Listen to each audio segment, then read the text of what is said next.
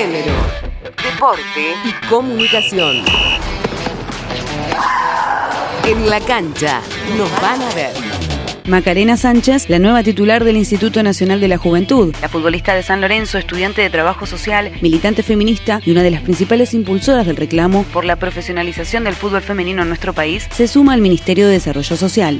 Liga Catamarqueña, San Lorenzo de Alem se consagró campeón del clausura femenino. Las legendarias son campeonas del torneo clausura de la Liga Catamarqueña tras vencer a Villa Cubas por 3 a 0 con goles de Dalma Mancilla en dos oportunidades y Melody Oviedo. El conjunto dirigido por Paula Maldonado terminó el campeonato con puntaje perfecto 34 goles a favor y la valla invicta. Además, Dalma Mancilla fue elegida como la mejor jugadora del certamen.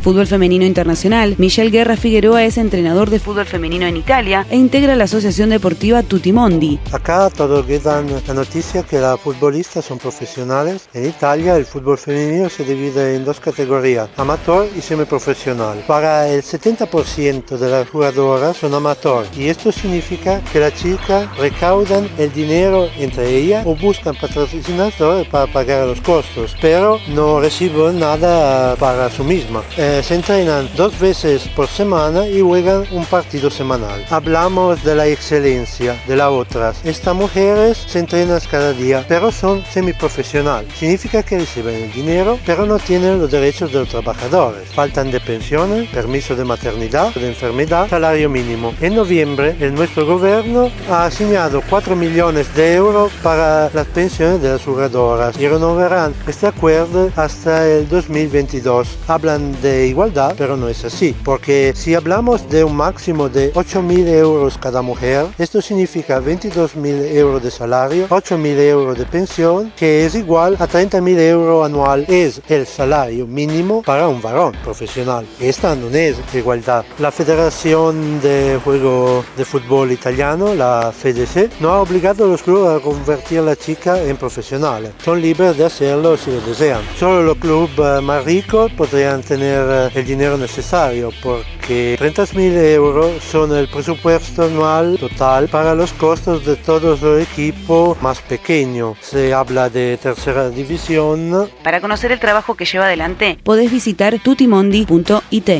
Más luces, menos ruidos, una campaña para que en estas fiestas disfrutemos todos y todas. Niñas, niños y adultos que padecen trastornos del espectro autista tienen su capacidad auditiva incrementada y pueden sufrir los estruendos como una tortura. Por eso, la campaña Más luces, menos ruidos apunta a la toma de conciencia y promueve festejos con más pirotecnia lumínica y menos explosiones en vísperas a las fiestas por Navidad y Año Nuevo. Informó Yamila Castillo Martínez.